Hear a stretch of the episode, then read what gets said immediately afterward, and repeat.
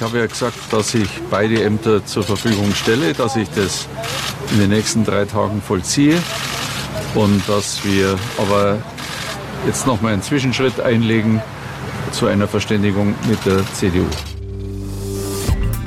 Das Handelsblatt Morning Briefing von Hans-Jürgen Jakobs. Guten Morgen allerseits. Die Gorilla-Phase des Horst Seehofer hat in der Nacht zum Montag ihren vorläufigen Höhepunkt erreicht. Der Mann, der am Mittwoch 69 wird, hat den CSU-Gremien seinen Rücktritt als Parteichef und Bundesinnenminister angeboten, wenn es an diesem Montag beim Asylkrisengespräch zwischen CSU und CDU keine Bewegung gebe. Mit unaufhörlichem Brustklopfen in der Verhaltensbiologie als Imponierverhalten gedeutet, hat er erst die CDU, dann die Gemäßigten seiner CSU nachhaltig verschreckt. Auch der europäische Asylkompromiss, den Angela Merkel nun vorzeigen kann, stimmt Seehofer nicht gemäßigt.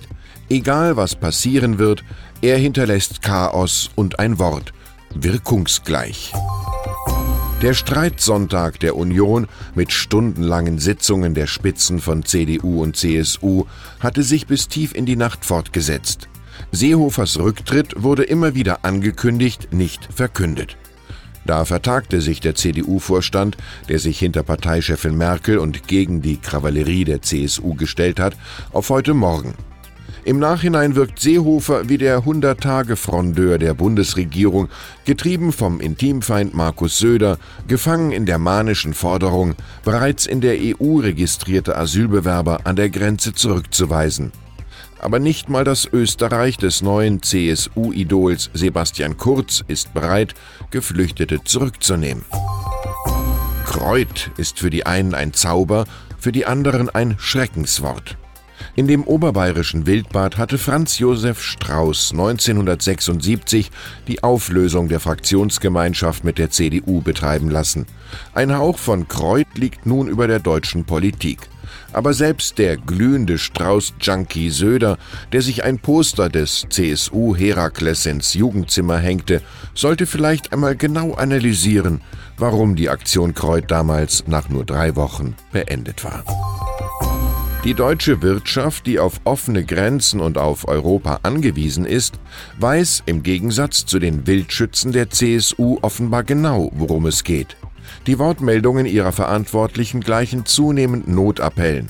Die Spitzen der Union dürften ihre Gemeinschaft nicht an der Asylpolitik auseinanderbrechen lassen, warnt CDU-Wirtschaftsratspräsident Werner Balsen. Und Unternehmerikone Martin Herrenknecht moniert, wer sich als Führungsmannschaft in einer so diffizilen Situation derart präsentiert, verspielt massiv politisches Vertrauen in Deutschland und in Europa. Die Vernunft sitzt in diesen turbulenten Tagen da, wo man aktiver und passiver genau kennt. Der diskrete Charme einer Bilanz kontrastiert mit dem in die Irre laufenden Wettbewerb der Anti-Merkelianer, die aus Angst vor der AfD deren Geschäft betreiben. Alexander Gauland und Alice Weidel fühlen sich der CSU schon sehr nah und der unbefangene Bürger liest die Live-Ticker eines Politkrimis und hat nur eine Frage, wie diese nach vielen Schmerzen gebildete Bundesregierung eigentlich in den Arbeitsmodus kommen will. Zur Grundstimmung der politischen Eskalation gehört nach wie vor der tägliche Affront des Donald Trump. Die Europäische Union ist so schlimm wie China, urteilt der US-Präsident. Gegen seine geplanten Autozölle macht die EU-Kommission nun mobil. Die würden erneut gegen internationales Recht verstoßen. Es sei daher ein realistisches Szenario, dass die betroffenen EU-Länder ihrerseits US-Exporte im Wert von bis zu 294 Milliarden Dollar mit höheren Einfuhrzollen belegen würden, heißt es in einem internen Papier. Man wünscht den Kontrahenten die Einsicht eines Sokrates. Ich bin weder Athener noch Grieche, sondern Bürger der Welt.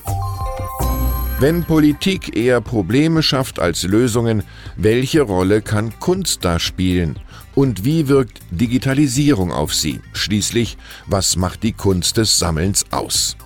Darüber möchte ich am Mittwochabend mit der Sammlerin Julia Stoschek in Düsseldorf in ihrer Collection sprechen. Wer dabei sein will, schickt einfach eine Mail jakobs at morningbriefing.de. Für Interessenten habe ich zwei Karten zurückgelegt. Wie immer, das Los entscheidet. Ich wünsche Ihnen einen produktiven Start in die Woche. Es grüßt Sie herzlich Hans-Jürgen Jakobs.